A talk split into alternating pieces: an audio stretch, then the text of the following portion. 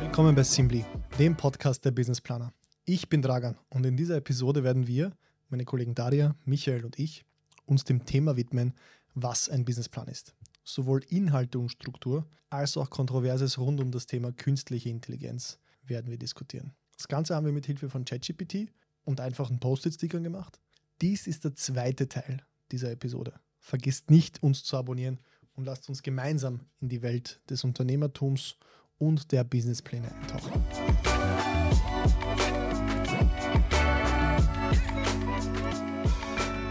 Next question, wer ist dran? Du. Ich? Cool. Was macht einen Businessplan wirklich überzeugend für Investoren bzw. Banken? Uh, gute Frage. Zahlen? Ja, ich gebe dir recht, Zahlen, aber Zahlen, die in sich schlüssig sind. Weil da erkennen wir gleich, ob der, der es geschrieben hat, eine Ahnung davon hat. Als Beispiel jetzt zum Beispiel, ich verkaufe mein Produkt über Messestände. Das heißt, ich muss sowohl in meinen Marketingplan einbauen und Vertriebsplan, dass ich auf Messeständen verkaufe, aber auch nachher im Finanzplan relativ hohe Reisekosten einrechnen und Gebühren für Messestände. Das heißt, sobald es da eine Differenz gibt, dass jemand Online-Marketing betreibt, ohne die Kosten dafür einzurechnen, fällt der ganze Businessplan auseinander und wird auch ziemlich wertlos. Mhm. Ich glaube, da kennen Investor dann relativ gut, ob derjenige, der es geschrieben hat, eine Ahnung davon hat und sich wirklich tiefgehend Gedanken damit gemacht hat, ob das auch schlüssig ist oder nicht. Mhm. Wie siehst du es? Ähnlich. Ich glaube, viele davon haben wir schon erwähnt in den vorherigen Fragen. Mhm. Also, dass sozusagen die Kernkomponenten drin sind, dass nicht zu viel Detailliebe, aber auch ausreichend Detailliebe drin ist, dass die Zahlen in sich schlüssig sind, aber auch das Ganze gut erklärt ist. Ich glaube, ein wichtiger Faktor ist eben die Unterscheidung zwischen Investoren und Banken. Du hast vorhin erwähnt, für Banken ist eher der überzeugende Part der Finanzplan und für die Investoren sozusagen die Zukunftsperspektive des, der Idee und des Businesses itself. Wobei man sagen muss, für beide ist beides wichtig. Ich glaube, das wirklich Überzeugende in einem Businessplan da ist, wirklich, welchen Adressaten spreche ich wie am besten auch an. Das heißt, wenn ich weiß, dass mein Business stark zahlenlastig ist, dann muss ich wirklich darauf achten, dass die Zahlen sauber sind. Und wenn ich weiß, dass ich noch nicht so weit bin, dass ich wirklich präzise Zahlen bringen kann, sondern dass mehr noch in einer Ideenphase ist und den Investor noch von der Idee selber überzeugen muss, dann muss ich darauf mehr achten. Also ich glaube, es ist wichtig, den Adressaten zu kennen und dort das Überzeugen rüberzubringen. Das heißt auch zu wissen, in welchem Stadium ist mein Unternehmen gerade und hat es Sinn, überhaupt Zahlen reinzugeben oder erfinde ich hier einfach nur irgendwelche Zahlen, die sowieso keinen Wert für niemanden haben. Sprich, Richtig. Ideenphase mit detailliertesten Kostenplan anzurechnen, hat Ja. wenig Sinn. Ja. Wichtig ist, Zahlen, Finanzplan, es ist immer alles Glaskugel lesen. Es ist immer alles, wir, wir- können annehmen, wir können viele Kalkulationen machen, auf viel Erfahrung zurückgreifen, wir können viele Methoden anwenden, aber am Ende des Tages ist es in die Zukunft schauen und das kann niemand präzise und perfekt. Das geht nicht. Who wants to go next? Who is next? Ich glaube, ich bin dran. Mhm. Wir haben ein neues Thema. Es geht weiter mit den gelben Kärtchen. Was machen die? Ist jeder Businessplan gleich? Hm.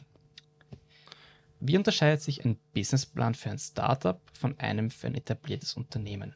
Okay. Ich glaube, etabliertes Unternehmen müssen wir vorher noch definieren, was es ist. Da geht es eher um konservative Geschäftsideen im Sinne von Bäckereien, Friseurläden, Autowerkstätten, Mhm. wo das Geschäftsmodell schon klar ist. Ich glaube, es ist wichtig, in welcher Phase sich diese Unternehmen befinden.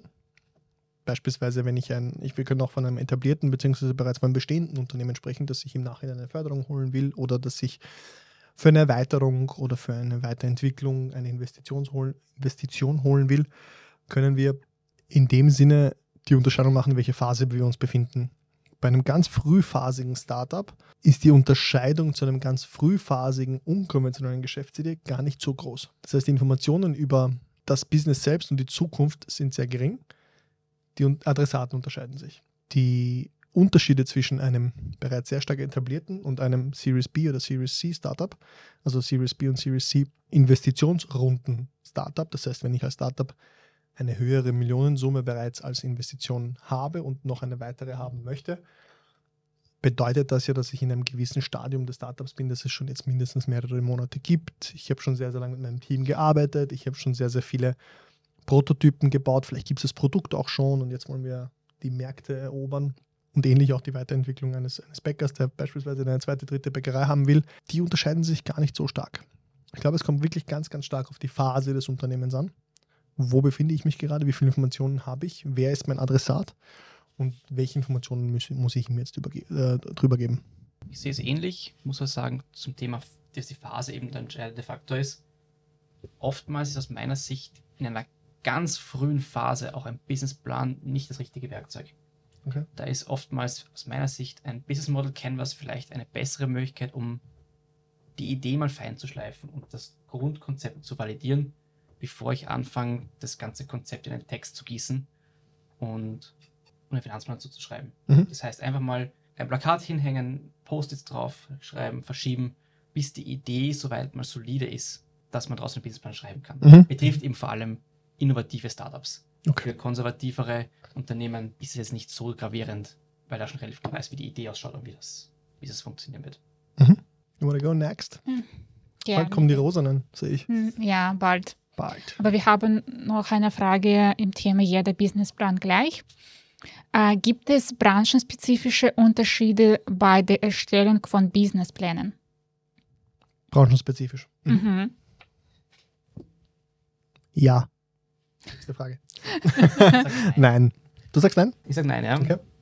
Ich sehe eher die Unterschiede, die gravierenden Unterschiede, auf die man bei Businessplan schreibt, Rücksicht nehmen muss, im Bereich, in welcher Phase ist mein Unternehmen, sprich Business Model Canvas, wie gerade eben angesprochen, oder textlastiger Businessplan, oder ich bin schon relativ weit und kann Finanzplan machen, als die größere Unterscheidung zum Thema zur Branche hin. Genauso die Unterscheidung für die Bank wieder, wer ist Adressat, Bank oder Investor, dass das mehr Einfluss hat auf die Gestaltung des Businessplans als die Branche, die ich schreibe. Mhm. Gebe ich dir recht. Es gibt dennoch branchenspezifische Unterschiede, die sich allein von der Materie her geben. Beispielsweise in der Gastronomie habe ich einen starken Fokus auf Einzelprodukte.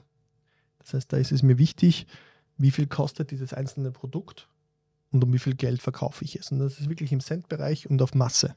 Da ist es tatsächlich wichtig, wie viel Marge schaffe ich es mit einem einzelnen Produkt zu machen, wie viel Marge schaffe ich mit einem einzelnen, mit einer einzelnen Speise zu machen, mit einem einzelnen Menü etc.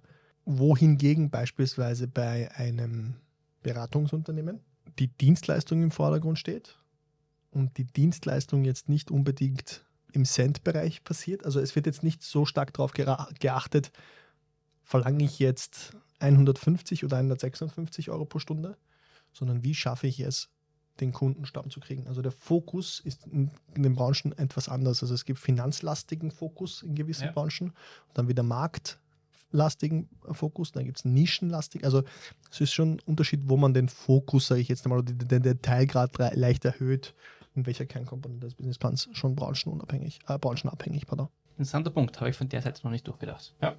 Dann, jetzt kommen die Rosanen. Wer braucht einen Businessplan? Ist das Thema.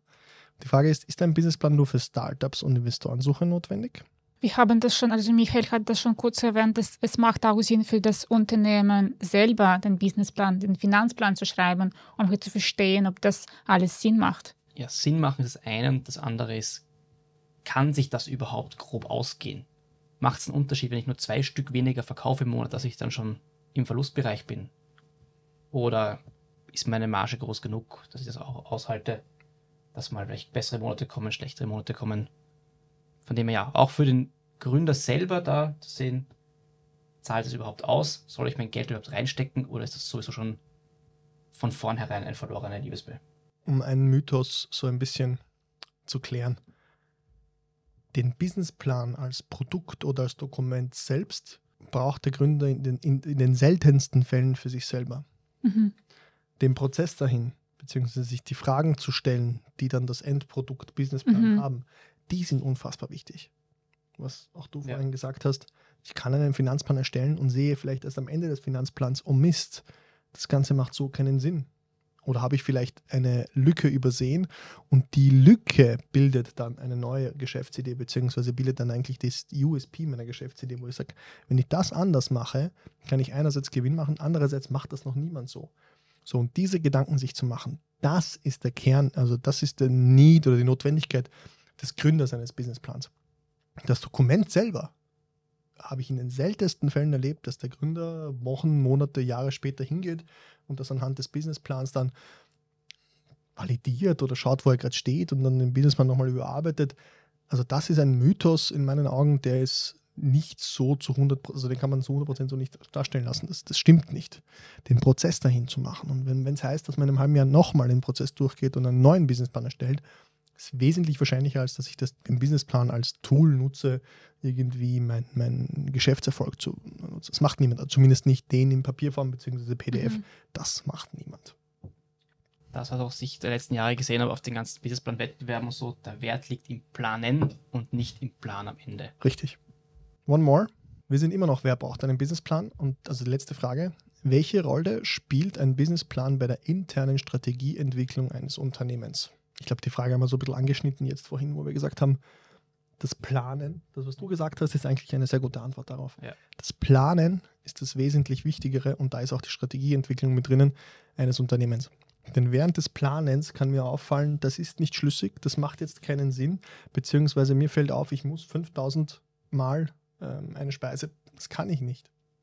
Und automatisch muss ich mir meine Strategie überlegen, beziehungsweise meine Kostenkalkulation, meine Abläufe, mein Team etc. muss ich mir alles komplett neu überlegen. Und deswegen finde ich die Planung in einem Businessplan für einen Businessplan so wichtig, auch für die Strategieentwicklung. Genau, die richtigen Fragen zu stellen, um dann das Businessmodell runterzubrechen und zu sehen, macht es Sinn oder macht es nicht Sinn. Das heißt, die Fragen sind der eigentliche Wert, die man sich selber stellt. In den Businessplan die eigenen Antworten, die man darauf findet. Und das spiegelt sich sozusagen auch in meiner Arbeit die letzten sieben Jahre wieder, dass viel der Planung, wenn die Kunden dann zu mir gekommen sind, schon passiert ist, aber einfach nur noch nicht zusammen, gut zusammengeflossen in ein schlüssiges Dokument, beziehungsweise die Fragen nicht strukturiert nacheinander, selbst gefragt worden sind. Wenn, wenn, wenn das Wissen darüber bei jedem der Gründer gewesen wäre, hätte es mich damals gar nicht gebraucht. Das heißt, viel dieser Informationen war schon da. Natürlich hat man einiges noch ausarbeiten müssen, aber einiges noch wie ausgearbeitet, der Gründer dann auch mal selber oder die Gründerin. Und ich glaube, der ganze Prozess, dazu kommen wir auch gleich in der nächsten Frage, lese ich gerade da, Businessplanstellungsprozess, ist so ein bisschen wie alles im Leben, oder? Man weiß es eh, man muss sich nur die richtigen Fragen oder man muss nur die richtigen Fragen gestellt bekommen. Mhm. Ich glaube, das ist das wirklich Interessante. Next question: Businessplan Erstellungsprozess. Welche Schritte sind unerlässlich, wenn man einen Businessplan von Grund auf neu erstellt? Ich glaube, der, der unerlässlichste Punkt davon ist, sich einfach die Fragen zu stellen oder diese richtigen Fragen, die oft unbequem sind, die sich selbst zu stellen oder gestellt bekommen und dann eine Antwort darauf zu suchen. Ich glaube, da liegt dann auch der Wert von einem Mentor, einem Berater, wie auch immer, dass er wirklich diese Fragen stellt und dort auch nachbohrt. Und als, als wenn man es selbstständig macht, kann man sagen, aha, gut, freut mich nicht, ignoriere ich erst vormal, vorerst mal und dann geht viel von dem Wert von dem ganzen Businessplan verloren.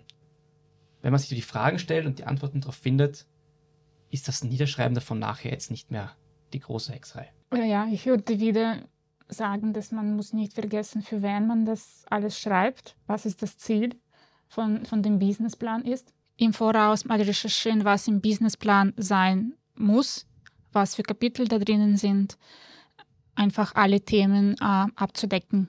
So ein bisschen den Überblick behalten. Mhm.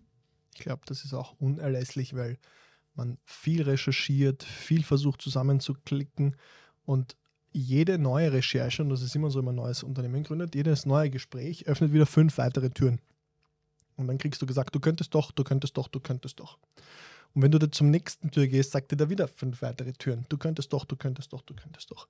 Das Wichtige ist, diesen Baum nicht unendlich weit aufgehen zu lassen, sondern wirklich sich zu fokussieren. Dafür gibt es genau dieses Inhaltsverzeichnis, die Struktur, die mhm. Checkliste für die Businesspläne, die Fragen, die, die strukturierten, um wirklich Überblick zu behalten. Ich glaube, das ist einer der unerlässlichsten Kernpunkte, wenn man von Grund auf neu erstellt, sich einen Plan zu machen, was möchte ich wo drinstehen haben, was soll wohin passieren und alles andere erstmal auszublenden, sondern sich wirklich auf den Kern zu fokussieren. Ja, vielleicht auch ein paar Beispiele finden für, das, für ein mhm. ähnliches Unternehmen oder eine ein, ein, paar schlechte Beispiele finden, wie man das nicht macht, also wie man das lieber nicht macht.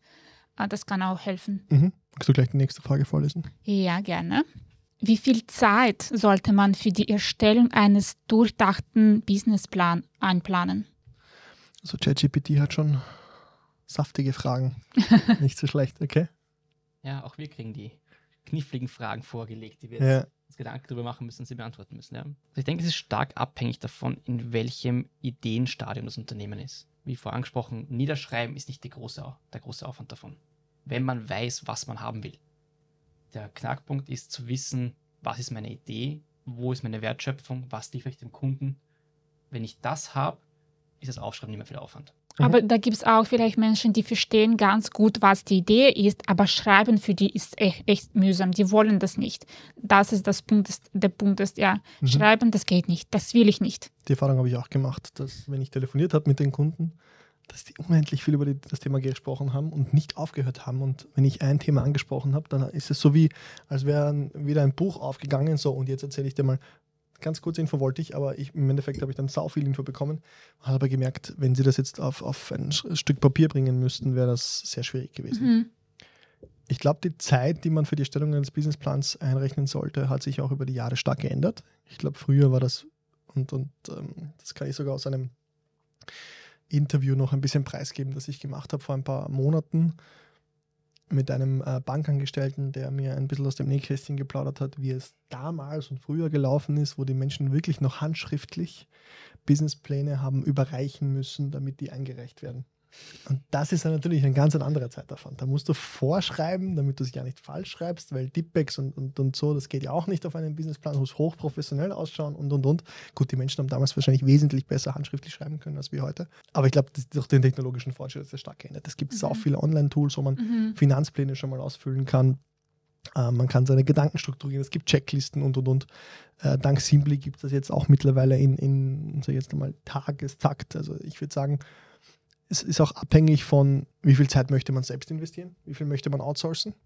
Und es gibt alles von einem Selbstanlernen, aneignen, Selbstschreiben über ein, zwei Monate hin bis zu, ich mache es mit einem Berater persönlich von zwei, drei Wochen bis hin jetzt mit so Simply, ich möchte es schnell innerhalb von zwei bis drei Tagen haben. Natürlich auch wichtig, wie viel Inform- Informationen habe ich schon bereit, Mhm. wie viel muss ich noch holen. Ich glaube, das Ja. fasst ganz gut zusammen. Wir bleiben im Erstellungsprozess. Welche häufigen Fehler sollten Unternehmer beim Erstellen eines Businessplans vermeiden? Ein Businessplan ist nur ein Plan. Ein Businessplan ist nicht das Business. Mhm. Das heißt, Gute Aussage. der Businessplan soll einen groben Überblick geben, wo das Geschäft hingeht und soll grob validieren, ob die Finanzzahlen auch zusammenpassen. Mhm. Und dann hat das Ding seinen Job erfüllt. Wochen, Monate lang in die Planung reinzustecken, macht wenig Sinn, weil da kein Wert für den Kunden entsteht. Grob planen, schnell fertig werden damit und dann ausprobieren und eventuell zwei Wochen später, drei Wochen später den Businessplan schon wieder abändern, weil sich herausstellt, aus Kundenfeedback, das Geschäftsmodell, so wie wir es geplant haben, ist in dieser Form nicht umsetzbar. Ich glaube, Feedback ist einer der größten Fehlerquellen für Businesspläne, zumindest aus meiner Erfahrung heraus, dass man sich kein Feedback holt. Was ich oft erlebe, ist, es wird gestartet zu schreiben, dann findet man jemanden, der mir hilft beim Finanzplan, weil da brauche ich jetzt auch ein bisschen Knowledge, ein Know-how, der hilft mir da. Und wenn ich das dann geschrieben habe und den Finan dann kommt der Finanzplan dazu, dann hole ich mir Feedback und dann kommt das Problem. Die Zahl muss hier getweakt werden, da muss noch was gedreht werden, da muss noch was gedreht werden. Das heißt, ich muss verstehen, welche dieser drei, vier, fünf Zahlen im Finanzplan stehen ganz genau wo in meinem Businessplan und sprechen sich nicht wieder, wenn ich sie nicht ändere.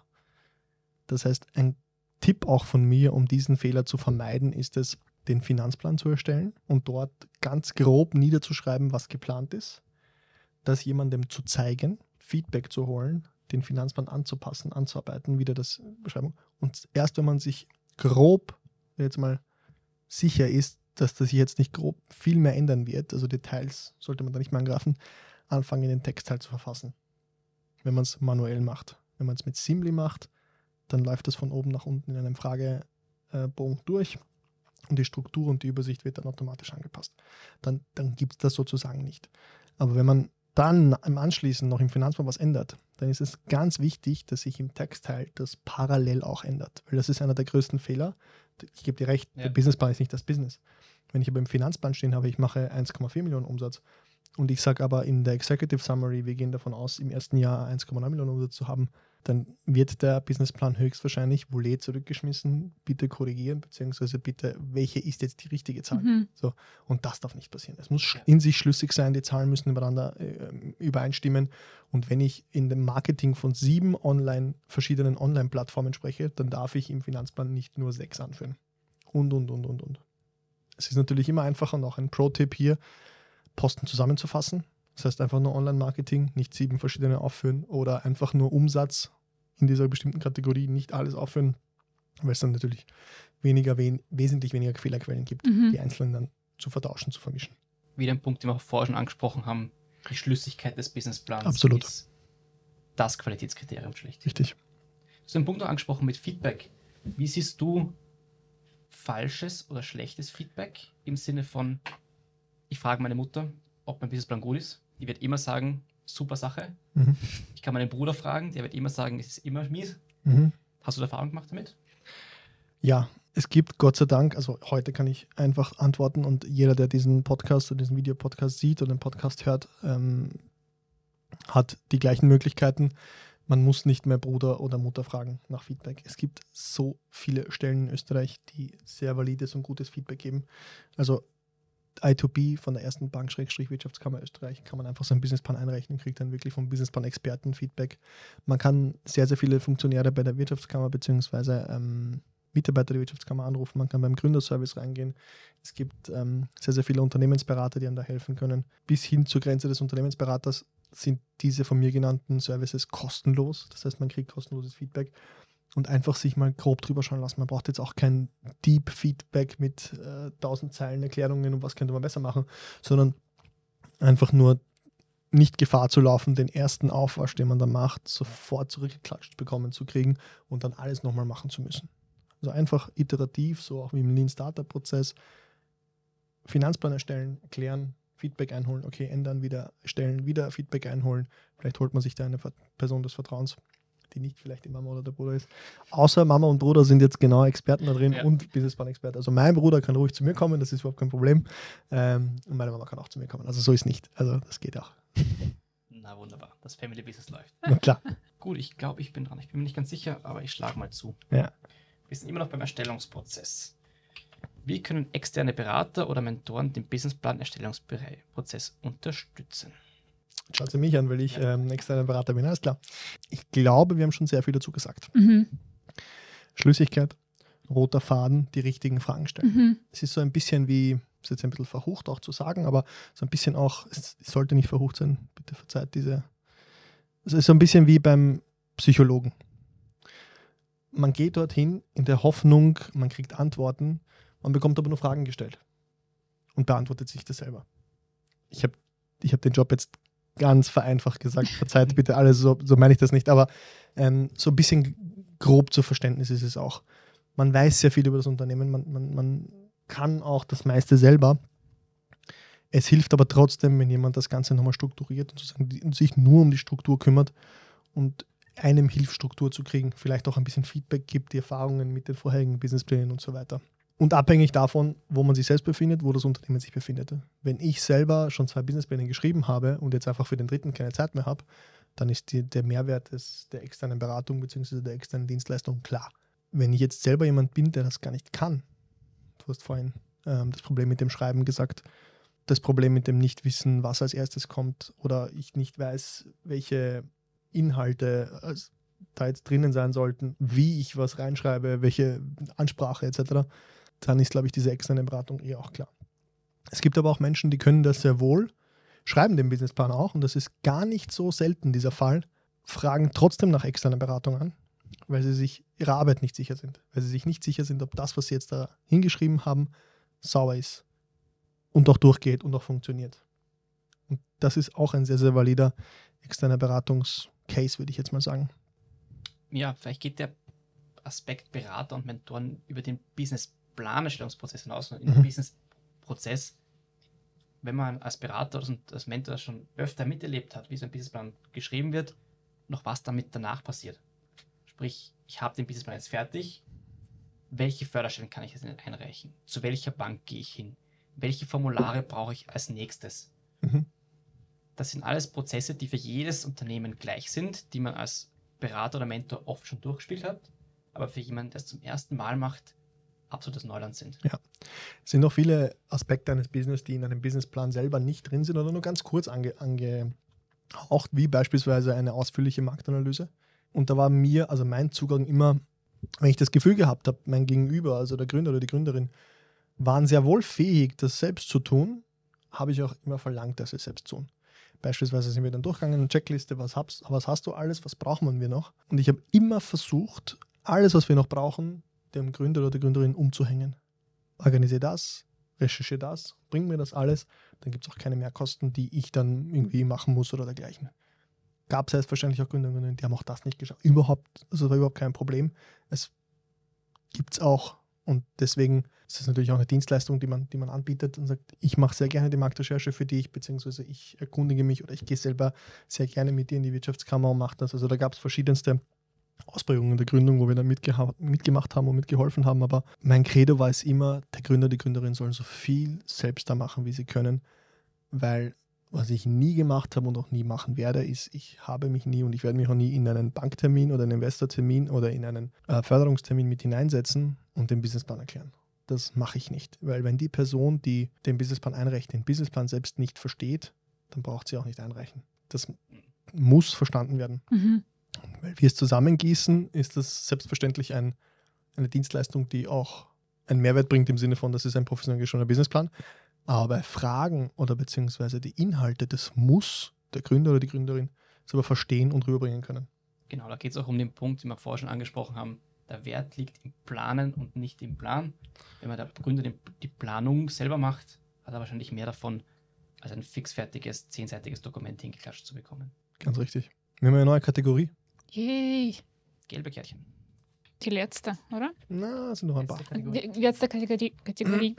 Richtig. Äh, also das Thema jetzt Simply Produkterklärung. Wir reden jetzt über KI und so weiter. Und die Frage ist, wie integriert Simply KI in den Businessplan-Erstellungsprozess? Also was für uns KI jetzt macht, also wir arbeiten mit ChatGPT. ChatGPT eigentlich schreibt den Text. Also die Ideen kommen dann von den Kunden. Die, die Kunden müssen einige Fragen äh, beantworten. Also insgesamt circa 50 Fragen sind jetzt, glaube ich, im Formular. Aber den Text wird dann mit der Hilfe von ChatGPT geschrieben. Also mhm. wir, wir selber schreiben keinen Text. Wenn du jetzt ChatGPT sagst, ich kriege oft die Frage, naja, kann ich dann nicht meine Fragen einfach in ChatGPT eingeben und ich kriege das gleiche Ergebnis? Äh, wenn man selber weiß, was GPT, ChatGPT braucht, weil es was für Info, weil das, das war auch nicht so wenig Arbeit für uns selber zu verstehen, welche Frage wir stellen müssen, wie das Input für ChatGPT aussehen muss, mhm. wie das alles, einfach alles zu teilen, wie welche Inputs zu geben und bessere Outputs zu bekommen. Das ist schon viel, viel Arbeit drinnen. Wenn ja, wenn, wenn Zuhörer das selber machen können, ja gerne, das geht sicher von zu Hause, aber das ist dann noch mehr Aufwand, als vielleicht den Businessplan sel selber zu schreiben. Ja, ich glaube, die Kernaufgabe, die wir auch übernommen haben, war, diese Fragen, die wir stellen, zusammenzufassen in einem Prompt, den, den so zu engineeren, mhm. dass ChatGPT optimal damit arbeiten kann und viel wichtiger war es, die Textpassagen dann aufeinander aufbauen zu lassen. Das heißt, wir haben bis zur Executive Summary, die dann zum Schluss geschrieben wird, alle Textpassagen aufeinander gebaut und die kommunizieren sozusagen miteinander und geben die Information des Unternehmens immer weiter in die nächste Textpassage und weiter in die nächste Textpassage, sodass wirklich dieser rote Faden und Schlüsse und diese Schlüssigkeit auch entstehen kann. Ich glaube, das ist einer der Unterschiede und ähm, wie du richtig sagst, man kann es gerne mhm. versuchen nachzuahmen. Ja. Ähm, es ist aber ein sehr, sehr komplizierter Prozess, mhm. den wir in einen ähm, aufwendigen Python-Code gepackt haben, der diese Arbeit für den Kunden übernimmt. Mhm. Genau, noch ein weiterer Aspekt, der dazu dazukommt, ist zu fragen, welche Fragen stelle ich mir selber und welche Fragen und wie verformle ich die Antworten in einen Text. Und da kommt eben bei den Fragen, den 50 Fragen, die wir ungefähr haben, die jahrelange Erfahrung vom Tragern, aber auch aus Unternehmensberatung zu, zusammen, sagen, welche Fragen stellen wir überhaupt. Natürlich kann man ChatGPT einen Businessplan schreiben, aber wenn man sich selber die falschen Fragen stellt und die falsch beantwortet, dann kann auch mit ChatGPTs Hilfe kein brauchbarer Businessplan rauskommen. Richtig. Das, die Gefahr der Halluzination haben wir so stark wie möglich ver, ähm, vermindert bzw. verringert. Das heißt, dass ChatGPT nicht einfach Dinge erfindet, dazu erfindet, halluziniert, sondern wirklich nur die Antworten gibt, die wir sozusagen in unseren Prompts mit den gegebenen Antworten gemeinsam ähm, vorgegeben haben, anhand auch von Beispielen, die wir geben. Wie soll sowas ausschauen? Und diese Beispieldatenbank wächst ja jetzt von Tag zu Tag. Das heißt, jeder neue Businessplan, der da reinkommt, füttert ja sozusagen die künstliche Intelligenz mit neuen Informationen und gibt ihr sozusagen einen weiteren guten Beispiel, wenn wir das als gut genug empfinden, wie das ausschauen soll. Also es ist eine selbstlernende KI, die es auch immer besser und besser und besser wird. Das ist auch ein Unterschied zu ChatGPT, dass man zwar diesen Chat hat, ähm, aber nicht jetzt diese Bandbreite und Menge an Daten, die wir sozusagen verknüpfen und zusammenhängen, um dem nächsten, sozusagen dem dir morgen, heute, das optimale Ergebnis zu geben. Ich glaube, jeder noch eins.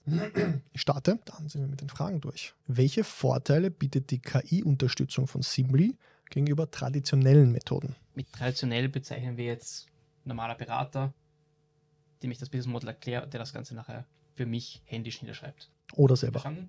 Mhm. Okay. Oder selber schreiben, ja. Ist auch eine traditionelle Methode. Ganz klarer Vorteil, das ist, unser Backend ist komplett automatisiert. Das heißt, da schreibt im Endeffekt kein Mensch mehr mit, außer der Gründer selber, der die Inputs gibt. Das Verfassen des Texts, was ein sehr zeitaufwendiger Prozess ist, aber wie vorher schon angesprochen, relativ wenig Wert liefert, weil der Wert in den Ideen und den Fragen liegt, der wird von Computercode gemacht. Und somit können wir viele, viele Stunden menschlicher Schreibarbeit aus dem ganzen Prozess rausnehmen und schaffen es dann dadurch, das Produkt am Ende günstiger anzubieten, als hätte es ein Mensch geschrieben. Ich glaube, da ist ein Punkt, der Simple definitiv auszeichnet, dass es schneller geht und gleichzeitig günstiger ist bei einer gleichen Qualität, weil die Fragen wirklich von uns erdacht worden sind und auf Erfahrung basieren. Ja, und wenn man plötzlich am Abend versteht, dass man einen Businessplan morgen um 8 in der Früh braucht, das kann auch in der Nacht passieren. Äh, also wenn ja, wenn man genug Geld hat, dann kann vielleicht jemanden finden, der auch die, also diese Arbeit in der Nacht macht, also einen Mensch. Aber in, in unserem Fall ist es uns egal, ob das in der Nacht, äh, in der Früh passiert. Das kann einfach gemacht werden, mhm. ohne zusätzliche Kosten. Cool. Nothing to add. Perfekt. Einmal noch zur simple Produkterklärung. Wie stellt Simply sicher, dass die durch die KI erstellten Businesspläne immer noch individuell und maßgeschneidert sind? Spannende Frage. Also ChatGPT ist es fordernd. Also wir, wir stellen am Anfang diese 50 Fragen und jeder beantwortet diese Frage ganz individuell. Es geht um dieses Unternehmen, was man gründet. Und diese Informationen geben wir dann GPT und das heißt, am Ende bekommen, bekommen die Kunden einfach Businesspläne geschrieben für ihre Unternehmen. Also es geht nicht, wir haben kein, kein Muster, dann, das Muster dann wird mit Infos ausgefüllt. Jeden Businessplan mit der Hilfe von, äh, von den 50 Antworten wird neu geschrieben. Und das ist, heißt es dann ja, am Ende ist immer individuell, immer anders. Genau, das heißt, der Prompt ist einmal vorgeschrieben und gefüttert mit Variablen. Die Variablen mhm. sind dann sozusagen jedes Mal die Antwort des Schreibenden oder des Kunden oder der Kundin. Ich glaube, wichtig ist auch, dass wir keine personenbezogenen Daten verwenden, sondern diese pseudonymisieren und erst dann an ChatGPT schicken, sodass mhm. keine personenbezogenen Daten ähm, weitergeleitet oder geschickt werden. Wenn wir die, die, Antwort zurückkriegen, dann wird das wieder zurückgeändert und dann kriegt man sozusagen seine, äh, seinen persönlichen Businessplan. Aber für die Erstellung des Businessplans braucht jetzt der ChatGPT nicht wissen, wie du heißt oder wie, mhm. was deine Telefonnummer ist oder deine E-Mail-Adresse. Mhm. Das, das, muss er nicht wissen. Dafür braucht er es nicht, deswegen schicken wir es auch nicht weiter. Mhm. Äh, viel wichtiger ist diese eigene, eigentliche Information über dein Unternehmen. Das schicken wir an ChatGPT. Und eben deswegen immer individuell, weil wir auch sehr viel offenen Text als Fragen, äh, als Antworten haben. Mhm. Nicht nur Multiple Choice, nicht nur Dropdown, sondern man kann wirklich selbst frei tippen und ich glaube, jeder könnte sein Unternehmen, selbst wenn es die gleiche Geschäftsidee, ich glaube, jeder würde sie anders mhm. beschreiben und tippen. Und ich glaube, das ist so ein bisschen auch das Individuelle an, an der ganzen Thematik. Mhm. Genau, also noch ein Abschlusswort dazu. Simly ist kein Lückentext. Also es gibt nicht einen fixfertigen Businessplan, der für jeden gleich ausschaut und einmal steht halt Bäckerei und einmal Friseursalon mhm. sondern je nachdem, was der Kunde schreibt, kommen ganz andere Texte raus, die miteinander zum Teil nichts zu tun haben. Last but not least. Die letzte Frage. Welche Herausforderungen gibt es beim Schutz von Intellectual Property, wenn KI im Spiel ist? Nochmal eine kontroverse Frage zum Schluss. Ja, das ist keine einfache Frage. Ich starte, weil ich es vorhin ein bisschen angerissen habe. Wir schicken keine personenbezogenen Daten. Jedoch schicken wir sehr wohl die Intellectual Property sozusagen an, an GPT dieser Person, weil diese Person hat, äh, also wir schicken nicht die Intellectual Property, sondern wir schicken sehr wohl die Informationen der Geschäftsidee an GPT. Und die Herausforderung ist hier die Frage, die wir alle bisher noch nicht beantwortet bekommen haben, wie verwendet OpenAI diese Daten, um diese Maschine weiterzuentwickeln. Entsprechend ist das auch ja, eine knifflige Frage, ehrlich gesagt, wie man damit umgeht. Ähm, ich würde ja noch eine Sache erwähnen. Also, äh, wenn OpenAI GPT trainiert, die verwenden viele, viele unterschiedliche Texte. Und einige davon haben Copyrights. Also die, äh, wenn man dann diese Texte weiterverwendet, das muss erwähnt werden. Und es kann passieren, dass GPT, ChatGPT etwas sch schreibt, was eigentlich copyrighted ist. Und das, also das darf man dann später nicht ohne Rechte verwenden. Mhm. Ähm, bei, also wenn wir die Businesspläne schreiben, äh, die Antworten, die die Kunden uns geben, die helfen eigentlich, diese Wahrscheinlichkeit von Copyrights zu, weniger zu machen, weil äh, die Wahrscheinlichkeit, dass ähm, ein Unternehmen mit gleichen Ideen, mit gleichen Produkten schon gibt, also mit alles, alles, was der Kunde äh, geschrieben hat, also überall, überall einstimmt, ist unwahrscheinlich. Also das, das, äh, die Wahrscheinlichkeit von Copyright-Probleme äh, in Businessplänen sehe ich also unwahrscheinlich. Mhm. Es, also, es kann nicht garantiert werden, dass das nie passiert. Aber wenn wir schon den Kontext geben mit unseren Prompts, mit den Antworten von dem Kunden, wird die Wahrscheinlichkeit von ähm, Urheberrechte-Probleme mhm. äh, echt niedrig, würde ich sagen. Mhm. Ja, generell, man sagt ja im Bereich von der Businessplanung, eine Idee ist relativ billig. Die Umsetzung ist der Knackpunkt. Das heißt, es gibt hunderttausende Menschen, die meinen, ich kann ein Restaurant in Wien aufmachen nur ein bisschen beschreiben. Noch ist eine Idee, kostet in der Herstellung nichts, hat keinen Aufwand dahinter. Also wenn wir diese Idee jetzt nur an ChatGPT weitergeben, ist es aus meiner Sicht nicht so gravierend. Weil der Wert wirklich erst im Entstehung von dem Aufbau von dem Unternehmen geschaffen wird.